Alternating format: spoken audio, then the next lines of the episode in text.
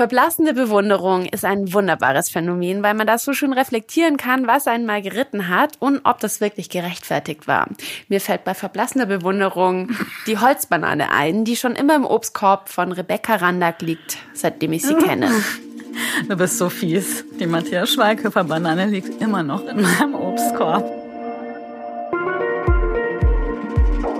Heiliger Bimbam. Schön, dass ihr wieder da seid. Ich bin total geplättet. Die erste Folge von Heiliger Bimbam ist so abgegangen, dass wir sogar in den Top 10 von den iTunes Charts waren.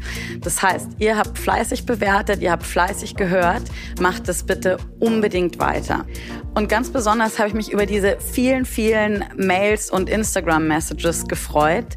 Mit Feedback, mit Fragen. Und deswegen haben wir beschlossen, wir wollen euch noch ein bisschen mehr Raum in diesem Podcast geben. Deshalb haut raus. Was sind die Themen, die euch so wirklich interessieren? Was sind die Fragen, die euch immer wieder beschäftigen und auf die ihr keine Antwort wisst? Schreibt uns an hallo at heiligerbimbampodcast.de und macht jetzt die Ohren auf für die zweite Folge, denn heute reden wir über Gurus. Ob es wirklich ein alter weißhaariger Mann sein muss, wieso man sein Hirn nicht an der Schwelle zum Yogastudio abgeben sollte und was die Matthias Schweighöfer Banane mit der ganzen Geschichte zu tun hat. Ich bin gespannt auf eure Rückmeldungen und viel Spaß beim Anhören.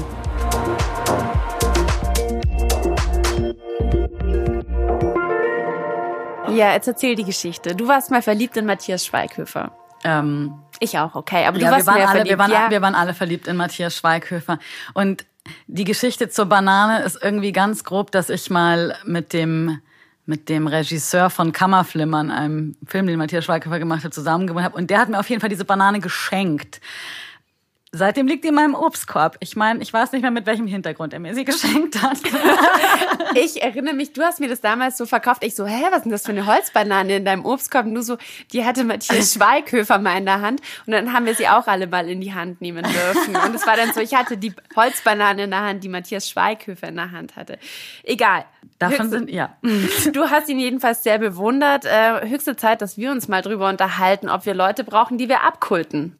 Ich bin Elisabeth Fee und ich bin in der glücklichen Lage, dass meine Studienfreundin Rebecca Randack jetzt Yoga-Lehrerin ist und damit mein Personal Guru, dem ich blind vertraue. Weißt du, man sagt mir auch den, ich habe ja so einen Spitznamen Guru Randak. Guru Guru Randak. Randak, ja, es gibt so im Kundalini, die heißen immer Ram irgendwas. Also Guru Ram Das oder so. Ich bin Guru Randak. Ach so. Also aus Witz. Nein.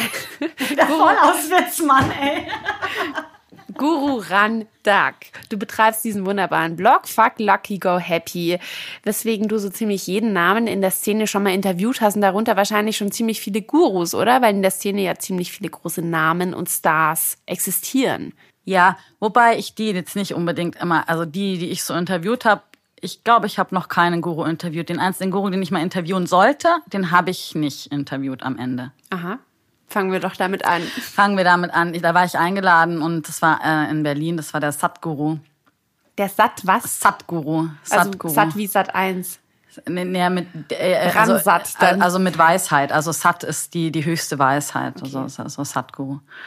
Ähm, und der hat so ein, da war so ein großes Event in Berlin und da saß dann der grauhaarige Mann auf der Bühne und eigentlich, ich hatte mir den vorher so im Internet angeguckt und ich dachte eigentlich so, ey, der ist richtig cool, der macht so richtig gute Projekte, auch so mit, äh, mit in, in Indien mit äh, Kindern, so indischen Straßenkindern und so und dann während des Events war das irgendwie alles einfach so schräg und ich fand irgendwie alles so doof, dass ich dann beschlossen habe, ich habe keinen Bock mehr und bin mit meiner Freundin Kaffee trinken gegangen. Was fandst du so doof? Ich fand irgendwie so eine Antwort, also ich fand, da war, das war so ein Event zusammen, das er mit Palina Rodzinski gemacht hat.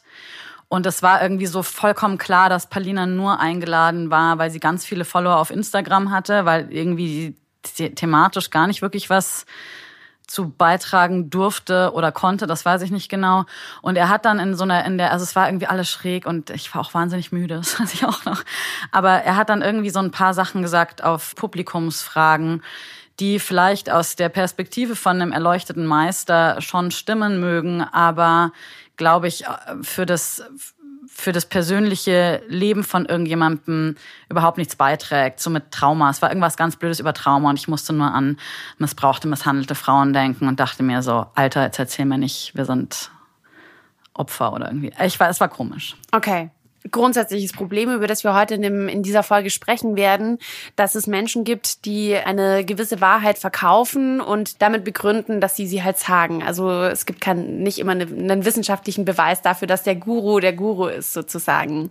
Jetzt sind wir aber schon voll deep eingestiegen und haben über den gesprochen, den du nicht so gut findest. Gibt es denn einen Guru, den du total bewunderst, wo du sagst, der hat mir meinen Weg bereitet, äh, den, der hat mich beeindruckt? Nee, also ich habe nicht, also oh, ich finde ich finde das ganz schwer. Wir müssen da glaube ich erstmal klar machen, was eigentlich ein Guru ist. Mhm. Also ich glaube und die allgemeine Vorstellung, die wir so in unserer Gesellschaft von einem Guru haben, ist eben von dem alten indischen Mann, der sehr weise ist und blitzende, strahlende Augen hat und ähm, irgendwie die Wahrheit sehen kann und dann sitzt er meistens auch in so prunkvollen Gewändern. So der Klassiker ist halt echt auch Osho, so von was man da so an Bildern im Kopf hat. Osho ist der Sex-Ashram-Indien-Typ, ne? Genau, den ich auch ziemlich cool finde, aber ähm, das war damals auf jeden Fall der, der sehr umstritten war, aber auch ganz revolutionär zu der damaligen Zeit. Aber trotzdem würde ich jetzt erst gerne noch, also das ist die Vorstellung, die wir haben und ich glaube, man hat dann so eine Vorstellung wie, ja, okay, dann ist da dieser große Guru und dann gibt es dann so Jünger und die leben dann im Ashram mit dem und dienen denen und da, da, da, da, da. Das mag schon sein, das ist so ein Phänomen, das vielleicht auch für manche funktioniert oder auch nicht. Aber Guru erstmal per se in der Wortbedeutung ist ja ein Wort aus dem Sanskrit und also so altindische Sprache. Man sagt auch die Sprache des Yoga. Und Gu, dieselbe, heißt erstmal Dunkelheit und Ru heißt so viel wie zerstören, zerstreuen. Das heißt, Guru ist etwas, was Licht ins Dunkel bringt, in der reinen Bedeutung. Und das Essentielle an der, also an der ganzen Philosophie drumherum ist, dass das Erleuchtungsprinzip immer und überall eigentlich vorhanden ist. Und das hat jetzt erstmal noch gar nichts mit diesem weißhaarigen Mann zu tun. Okay, das war der Guru früher, aber gibt es einen Guru, gibt es einen Lehrer oder irgendjemand, der dich begleitet hat und beeindruckt hat? Ganz persönlich? Total. Also ich meine, es auf jeden Fall, ähm, was jetzt so meine, meine Yoga-Karriere angeht, das ist auf jeden Fall Patrick Broom, das ist mein, mein Ausbilder. Und auch immer noch so was, den ich irgendwie als meinen Lehrer bezeichne. Dann habe ich Mentoren, Moritz Ulrich, mein äh, aus Berlin, der hat mir so das Handwerkszeug beigebracht. Und dann jetzt so seit, seit kurzem ähm, habe ich noch eine, also eine Therapeutin quasi, die, ähm, die für mich schon sehr, sehr viel Licht ins Dunkel gebracht hat. Und dann auch echt meine Freunde, mein Freund, ganz krass. Also Beziehungskrisen sind nämlich ein großer, großer Lehrer. Also für mich manifestiert sich Guru eher in, also Guru als Erleuchtungsprinzip eher in verschiedenen Personen aus meinem Leben. Finde ich schon interessant, dass es ganz viele sind bei dir, weil wenn, wenn ich jetzt mal so ganz wenn ich jetzt ganz platt an Gurus denke, dann denke ich zum Beispiel an jemanden wie Bikram, also den, den Erfinder von Bikram-Yoga, also diesem Sauna-Yoga, wird von Leuten so angehimmelt, wurde aber gleichzeitig ähm, vor zwei Jahren zu einer Millionenstrafe verurteilt wegen Mobbing und sexueller Belästigung. Sicherlich ein Extrembeispiel, aber dieses Machtverhältnis oder diese Machtverschiebung, ja. die hat natürlich immer wieder zur Folge, dass ähm, manche Leute das ausnutzen. Ja, das wird, also das wird, das Macht missbraucht wird, massiv auch irgendwie in der Yoga-Szene, das auf jeden Fall. Und ich finde es auch krass. Und ich finde auch nicht, dass das nicht kritisch hinterfragt wird. Also mein Eindruck ist ehrlich gesagt, dass das wahnsinnig kritisch hinterfragt wird. Also besagter über besagtes nicht stattgefundenes Interview habe ich zum Beispiel dann mal einen Artikel geschrieben. Also ich habe dann den Artikel geschrieben und genau meine meine Gedanken halt so dargelegt zu dem Thema. Der ist, das war einer der bestgeklicktesten Artikel ever auf meinem Blog. Also weil das Thema eben so sensibel ist für viele. Und vielleicht nochmal, was ich ganz wichtig finde, dass es oft, also jetzt, ich keine Ahnung, dass Bikram einfach echt ein Dreckschwein ist, Klar, ist äh, das steht jetzt auf einem anderen Blatt. Ich denke nur, was ich oft beobachte, und das passt auch wieder zu dem, wie im Kleinen, im Yoga-Studio dann irgendwie ähm, Lehrer oder Lehrerinnen so abgekultet werden, dass ähm, das oft die Follower sind, die diese Person zu dem Guru machen und dann oft auch irgendwie die Lernen irgendwie ins Komische verkehrt werden, weil oft auch Leute, die nach so die nach so extremem Halt suchen, sind oft auch echt verlorene Seelen und suchen vielleicht irgendwie nach jemandem, der es richtet und ist nicht unbedingt, wenn sich jemand die gleiche Leggings kauft, irgendwie. Du meinst, dass es von beiden Seiten aus eine kranke Zuwendung geben kann, sozusagen. Ja. Also vom, vom Gebenden und vom Suchenden. Ja. Mhm, okay. Ist, ist Bikram ein Ausreißer oder ist dieses Prinzip Guru, was es ja im Yoga tatsächlich gibt, passiert es öfter, dass, das, dass Menschen das missbrauchen? Ich glaube, immer, wenn, wenn man Situationen hat, ein stärkerer und ein schwächerer kommen zusammen, äh, eine stärkere Position lädt unter anderem zum Machtmissbrauch ein. Und die Yoga-Welt, man hat oft so, es gibt oft so ein, so ein Bild, dass die Yogis irgendwie anders sind und besser sind. Und, aber es ist doch die Yoga-Welt, da darf das nicht passieren, stimmt halt nicht. Also, die sind alle mit den typischen menschlichen, eine Freundin von mir wurde mal von einer Schülerin irgendwie entrüstet angeguckt, weil die bei Aldi ein Waschmittel gekauft hat so ein billiges Waschmittel vom Aldi hat. Und ich glaube, in dem Kopf der Schülerin war so das Bild, dass die nur mit, ähm, so mit Waschnüssen oder was, so auf jeden Fall ökologischer ähm, wäscht. Also und war da dann ganz. Naja, also auf jeden Fall bringt uns das eigentlich dazu, dass Leute, die jemanden bewundern, den oft in eine Position heben. Und aber diese Position, die ähm, muss natürlich auch mit mit großer, großer Verantwortung ausgefüllt werden. Und ähm, ja, das kriegen halt einfach nicht alle hin. Also mhm. und auch die vermeintlichen indischen Gurus nicht. Wenn wir mal jetzt von uns ausgehen, als also aus, aus Schülerperspektive mhm. sprechen, nicht aus der Lehrerperspektive, was soll das denn mit den Gurus überhaupt? Also warum glauben wir denn, dass wir die brauchen? Naja, ich glaube, wir lernen doch insgesamt anhand von Vorbildern. Also hast du, hast, wer, ist ein, wer ist ein Vorbild für dich? Ich finde, das ist immer eine ganz interessante Grundsatzdebatte. Also wenn man so im feministischen Bereich denkt, dann ist es ein heiß umstrittenes Ding. Ja. Klar kannst du jetzt sagen, es gibt diese coole Frau und diese coole Frau, aber äh, sobald du jemanden zum Vorbild erhebst, ist es natürlich wieder so ein entmündigst dich du dadurch ja. auch wieder so ein bisschen. Also deswegen ja, ich habe ich das, glaube ich, nicht hm. so. Aber deswegen stößt mir das auch immer so sauer auf in der Yoga-Szene. Okay. Ja. Sind so zwei verschiedene Sachen. Ich finde, ähm, zum Thema Vorbild finde ich eigentlich sehr spannend. Es ist ja was, was ein Bild, das man hat, so, man bewundert ja oft so bestimmte Aspekte in jemand anders, die man auch gerne selber hätte oder sowas. Mhm. Und dann sieht man daran, dass das ja irgendwie auch möglich ist, sowas zu realisieren oder so. Das kann ja auch mega Mut machen irgendwie so. Ach krass, die hat das auch hingekriegt. Also ist für mich noch Hoffnung irgendwie. Und dann glaube ich halt, ähm, ich finde das auch total krass, wenn du sagst so, hey, du hast keine Vorbilder oder das ist nicht so wichtig für dich. Finde ich voll bewundernswert irgendwie.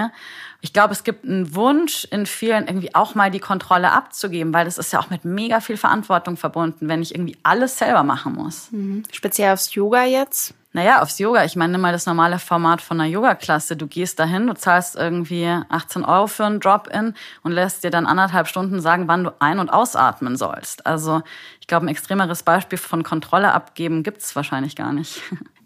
Jetzt aber nochmal vom, vom Schüler ausgedacht oder von der Schülerin.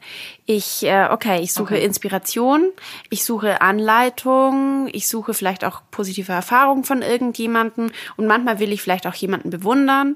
Und dieser Mensch, den ich bewundere, ist vielleicht auch nicht immer total sane und freut sich dann da manchmal ein bisschen zu sehr drüber. Also das ja. kann ja einen Effekt haben. Ich frage mich nur, was den Guru als Prinzip dann doch irgendwie wichtig macht, mhm. auf dem mhm. Weg zur Erleuchtung, sage ich jetzt mal platt, dass wir so die Idee von Gleichberechtigung dann doch vergessen manchmal. Ähm, also eine gesunde Schüler-Lehrer, ich nenne es lieber Schüler-Lehrer-Beziehung, weil ich irgendwie so die großen Guru finde ich so ein bisschen. Oh. Also ja, es ist eine hierarchische Beziehung, aber das bedeutet nicht, dass da irgendwie einer diese Hierarchie ausnutzt. Ich meine, es gibt einfach Hierarchien. Es gibt auch Hierarchien in der Natur. Das heißt nicht unbedingt, dass die krank sein müssen. Aus der Schülerinnenposition raus denke ich, Guru ist ja was, was ein Spiegel für das innere Licht, sagen wir so. Wenn wir davon ausgehen, dass wir unser volles Potenzial überhaupt nicht so erkennen, weil wir halt so durch die Welt dödeln, wie wir durch die Welt dödeln. Und dann gibt's irgendjemand anderes, der sieht halt in dir schon so, ja, hey, ähm, also die ist einfach, die hat's drauf oder das ist das. Also im spirituellen oder im höheren Sinn kannst du dann sagen, ja, das, das Göttliche in den, in der Person zu sehen. Aber ich glaube, überhaupt jemanden zu haben, der halt einfach an dich glaubt, ist halt eine unheimlich ähm, bereichernde und wichtige Erfahrung. Als Schülerin jetzt. Der Guru ist ja derjenige, an den geglaubt wird, ne? Nein, also, nee, nee, nee. Ähm, also, als, aus deiner Schülerin-Perspektive ist es quasi essentiell, dass du dem Guru, der Lehrerin vertraust. Also, und dich, und darauf vertraust, dass das, was der sagt, in deinem höchsten Sinne ist und wirklich das Beste aus dir rausbringt.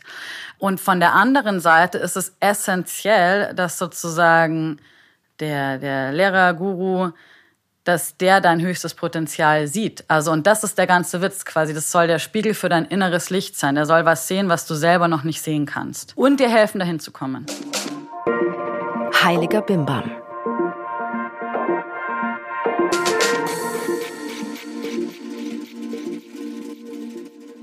Wir kennen die extremen Beispiele von den, von den indischen Yogis, die vollkommen unreflektiert angebietet werden, als wären sie eine Gottheit, mhm. von indischen Gurus.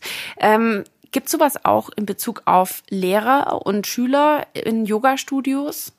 Ja, ich glaube halt schon, ähm, auf jeden Fall. Mal mehr, mal weniger ausgeprägt. Manche sind anfälliger oder manche Schülerinnen und Schüler sind anfälliger als andere. Aber grundsätzlich hast du natürlich auch da diese du hast natürlich auch ein hierarchisches Verhältnis. Einer sagt, heb den Arm und du hebst den Arm, was übrigens sehr lustig ist, wenn man immer merkt, wenn man dann Scheiß sagt und plötzlich ähm, Leute komische Dinge machen. Aber das kommt natürlich mit einer, mit einer Verantwortung daher von Seiten der Lehrer. Und es kommt auch, die, die, die, die Schüler machen ja manchmal auch eigenartige Dinge. Die, die, haben, die schmeißen ihre ganze Projektion auf die Person, die da vorne steht, haben dann am nächsten Tag die gleichen Leggings an, äh, tragen die gleiche Frisur. Das ist wirklich lustig zu beobachten. Und aber genau mit dieser Bewunderung, auch mit dieser unschuldigen Bewunderung oft ähm, und völliger Verkennung der Realität, weil die sehen ja dann als auch nicht irgendwie, ähm, jetzt, wenn ich jetzt zum Beispiel unterrichte, sehen die ja jetzt nicht, ah, okay, das ist Rebecca mit allem, was sie hat, sondern die haben ja dann ein ganz bestimmtes Bild von mir. Und damit muss man halt irgendwie klarkommen. Man muss mit so einer Bewunderung auch verantwortungsvoll umgehen. Mhm. Ich frage mich aber immer, warum gerade, warum ausgerechnet im Yoga, was ja so ein, so ein Grundverständnis von jedes Gänseblümchen ist genauso ein Lebewesen wie ich, die sind alle gleich wichtig, warum ausgerechnet diese spirituelle Praxis ähm, mit so einer hierarchischen Trennung funktioniert. Also warum ist es nicht so, hey, wir sind alle eins, warum braucht man diesen Lehrer? Also so in der klassischen äh, Yoga-Philosophie oder wie, wie Yoga klassisch weitergegeben wurde, gab es immer den einen Lehrer und den einen Schüler. Es waren damals eigentlich auch immer Männer. Da ist man so richtig ins Praktikum gegangen. Also der war dann so alles. Ne? Der hat einen so durchs Leben begleitet. Nicht nur die Sachen beigebracht und die Schriften und da, da, da, sondern der war dann so Psychotherapeut, Vaterersatz, so irgendwie alles in einem. Und das ist ja natürlich ein... Ähm, so funktioniert's ja bei uns nicht mehr. Ich denke mir manchmal, boah, voll geil, hätte ich auch gerne. So jemand, der mir, der mich so an die Hand nimmt, habe ich ja nie getroffen. Okay, aber warum ist es so?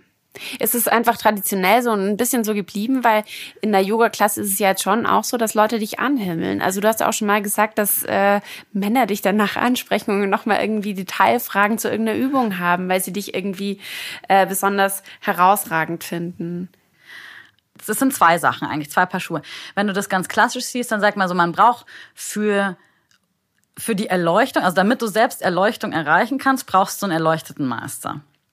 Weil, also jemand, der völlig reali ein, ein realisiertes Wesen ist und das kapiert hat, dass eben alles eins ist.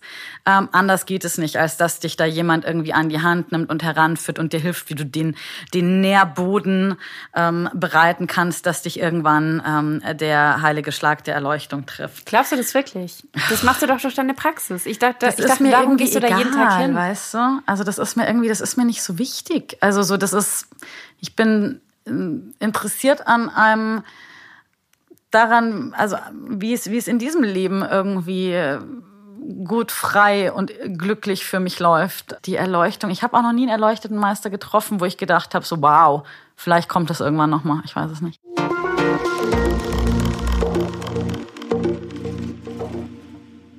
Ich war mal in Indien und nicht so oft wie du, aber ein einziges Mal und da habe ich mich für zwei Tage in einem Ashram eingemietet. es gab, es gibt auch, glaube ich, in Indien nur eins, wo man so wirklich so Touri-mäßig hingehen kann. Und da war jetzt mein Blick sicherlich neugierig eher und ähm, ich habe eine Yogastunde besucht, weil ich mal wieder Sport machen wollte auf der ganzen Reise. Im Ashram, naja, herzlichen Glückwunsch. Das hat sicher nicht so gut funktioniert, oder? Genau, aber mich hat das Erlebnis da wahnsinnig schockiert. Das war ja. so, ein, so ein Ashram, ähm, das sah erstmal aus wie ein wie ein kleines Mini-Dorf in Ostdeutschland, Plattenbauten, rosa angestrichen. Man war auf so einer Plastikmatratze untergebracht und hat dann wirklich abends von so, aus so Blechschüsseln gegessen, die auch wirklich so vom, vom Küchendienst, der dann auch eingeteilt wurde, ähm, ausgeteilt und wieder eingesammelt wurden. Ich kam mir vor wie im Gefängnis. Man durfte dann auch nicht äh, reden beim Essen oder es war, es haben schon Leute geredet, aber es war nicht sonderlich erwünscht. Und ich ich war halt eher so, ich wollte halt die Leute fragen, hey, warum seid ihr hier? wie, wie geht's euch? Hallo, ich bin die Ellie. Ja. Wo kommt ihr her? Und so weiter. Und ähm, das war halt überhaupt nicht so. Und dann wurde da auch gemeinsam meditiert. Und das hat natürlich für mich so eine Stimmung verbreitet im Sinne von, äh, boah, alle folgen da irgendwie boah. dieser, dieser Frau. Es war eine weibliche, wie sagt man da, ein Weib Gura? Nein. Oh, Guru. Ähm, ein, ein weiblicher Guru war das, ähm, die dann sich nicht mehr blicken hat lassen. Und alle, alle folgen diesem Kult nach, ohne dass irgendjemand mal eine Frage stellt. Und ich dachte mir die ganze Zeit, ich wollte nur noch mal fragen, was macht ihr hier eigentlich alle? Aber wahrscheinlich haben sich einfach alle gut drauf vorbereitet und ich nicht. Lange Rede, kurzer Sinn. Gibt's ähm, welche, welche positiven Erfahrungen kann man damit auch verknüpfen. Also ich glaube halt wirklich, wenn du ein gutes Ashram-Erlebnis haben willst, dann ist das ja nicht, dann ist das ja was, was dich da irgendwie hinzieht. Also so, ey, das ist so awkward. Also ich war auch schon in sehr, sehr eigenartigen Situationen da. Aber das mal beiseite. Aber wenn man ähm, jemanden findet, von dem den man in einem positiven Sinne bewundert, von dem man was lernen kann und so. Ich finde das halt, also es war für mich oft so in so Situationen, sei das jetzt auch so ganz basic im Yoga, wenn ich jetzt zum Beispiel in einer super Yogastunde von Patrick war oder so und ich mir dachte so, boah, geil, geil, geil, geil, geil. Irgendwie, mir ging's total gut dabei. Es hat mich irgendwie berührt auf einer Ebene, die, ähm, und ich habe sogar noch so für mich, für meinen eigenen Unterricht noch irgendwie was gelernt, ähm, was ich dann irgendwie umsetzen konnte. Und das ist einfach so eine Riesenbegeisterung dann. Ähm, und äh, große Freude. Und große Freude ist irgendwie was, was ich äh, ganz gerne in meinem Leben habe. Ähm, das ist was Schönes. Und auf der anderen Seite, jetzt, wenn ich mich in die Rolle der Lehrerin begebe, das ist auch, also es ist auch schön, wenn Leute einen irgendwie was fragen oder so. Und man kann vielleicht sogar eine Antwort geben und ich sehe so, hey, das bringt den jetzt gerade irgendwie weiter. Und wenn das nur ist, dreh deinen Fuß ein bisschen mehr nach rechts in der und der Yoga-Haltung. Das muss ja nicht immer schräg sein. Mhm. Und okay, sehe ich total das Positive. Wie verhinderst du das Negative? Also wie verhinderst du, dass du Bikram wirst? ähm, also und Leuten deine Telefonnummer zusteckst dann danach.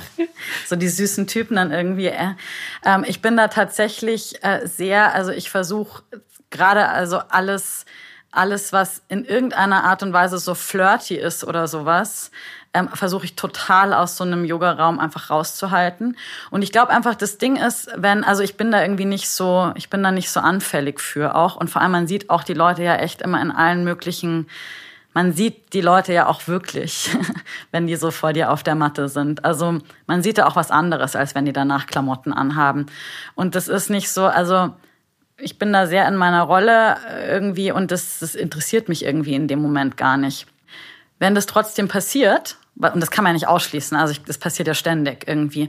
Und gerade wenn du das beruflich machst, dann bewegst du dich natürlich auch in dem Kontext. Dann glaube ich, ist halt nicht die Frage, ob man sich jetzt vielleicht irgendwie in einen Schüler verlieben kann, sondern die Frage ist ja, wie man ähm, dann damit umgeht. Also und wenn das irgendwie passiert, dass da dann halt irgendwie was läuft, da darf halt dann kein Machtverhältnis mehr sein. Also zum Beispiel in Pune jetzt, als ich in Indien war und so eine Selbsterfahrungsgruppe gemacht habe, da hat mir dann die ähm, Leiterin danach auch gesagt, so hey, alle, also die ist, also die hatte so einen Assistenten, hat das auch öfters und sagt, also die Assistants, egal jetzt ob weiblich oder männlich, die haben quasi drei Wochen danach ein Verbot, was mit den Leuten, die an der Gruppe teilgenommen haben, irgendwas zu haben.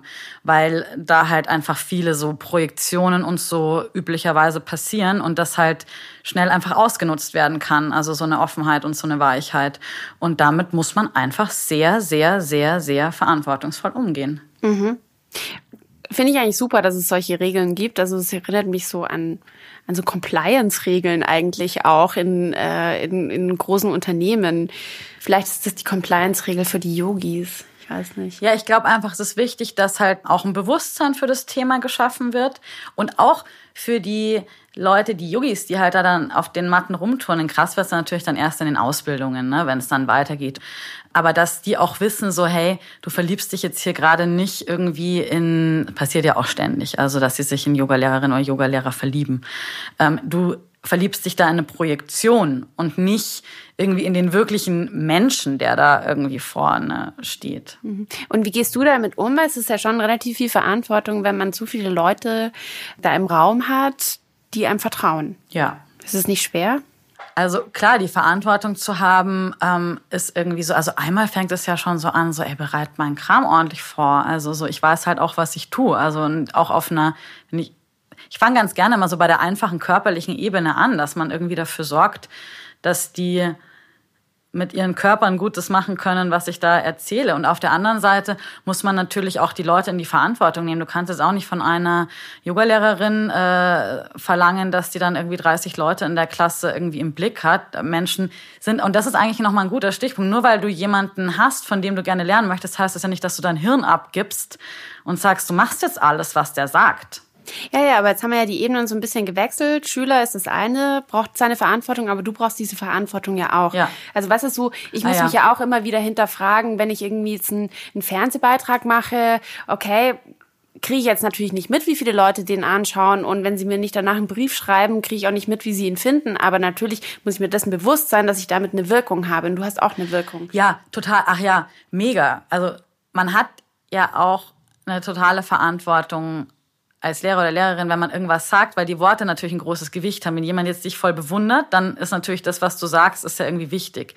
Und auf der anderen, also ich kann das jetzt auch wieder eher aus der Schülerperspektive sagen, wie es mir teilweise ging, wenn Menschen, die ich als Lehrer gesehen habe, so achtlos mir so einen Kommentar hingeworfen haben oder so. Es geht halt dann voll so, es nimmt einen halt dann richtig dolle mit.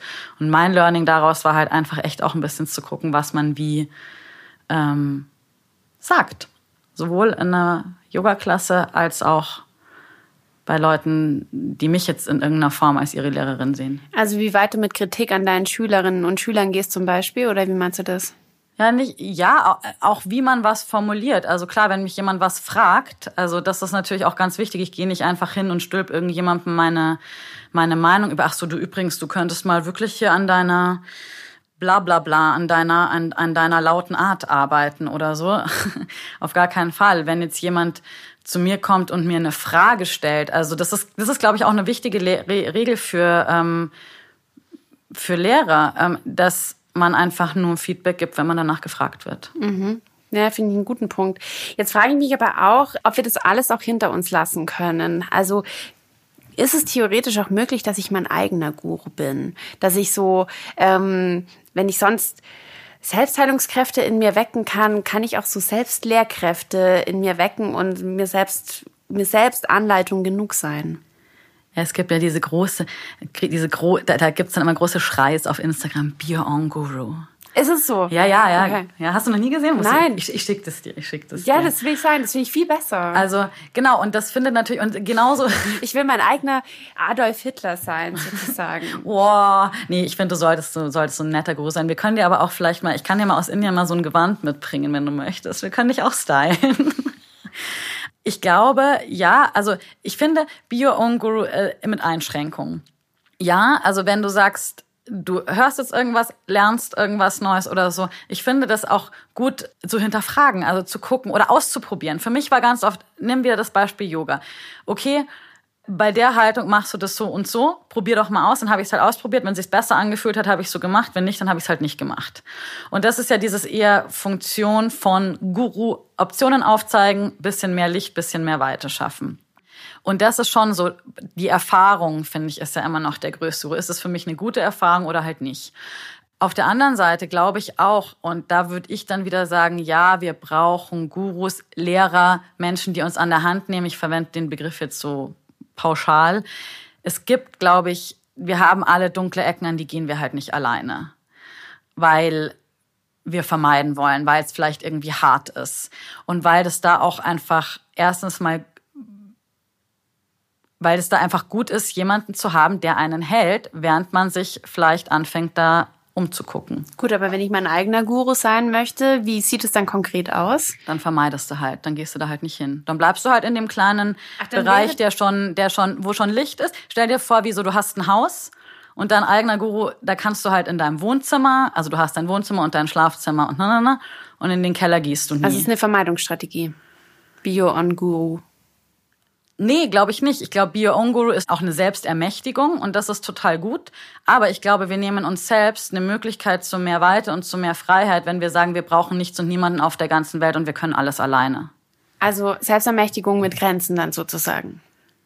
Selbstermächtigung mit der Möglichkeit, Hilfe in Anspruch zu nehmen. Und ich glaube, das ist ehrlich gesagt das ähm, Mutigste, was man machen kann. Nur damit wir es richtig von der Logik her zusammenkriegen, dann ist Bio on Guru eine Selbstermächtigungsstrategie, was gut ist, aber ja. das Schlechte darin ist, dass es Grenzen hat, oder? Ja, ich glaube, es hat Grenzen, genau. Also ich, ja. Dann würde ich trotzdem gerne nochmal auf die Frage zurück, mit der wir eigentlich gestartet sind. Und zwar, ob es eben noch zeitgemäß ist, dass irgendeine Person, sei es ein Guru, ein Lehrer oder sonst wer, vorne steht und mir vorturnt, wie ich zu einem besseren Menschen werde oder wie es, wie alles besser läuft. Also man könnte jetzt das auch so verstehen, dass diese Bio- und Guru-Bewegung oder dass dieser kleine Trend vielleicht so ein bisschen zeitgemäßer oder so ein Zeitgeist-Auswuchs aus dieser Debatte ist.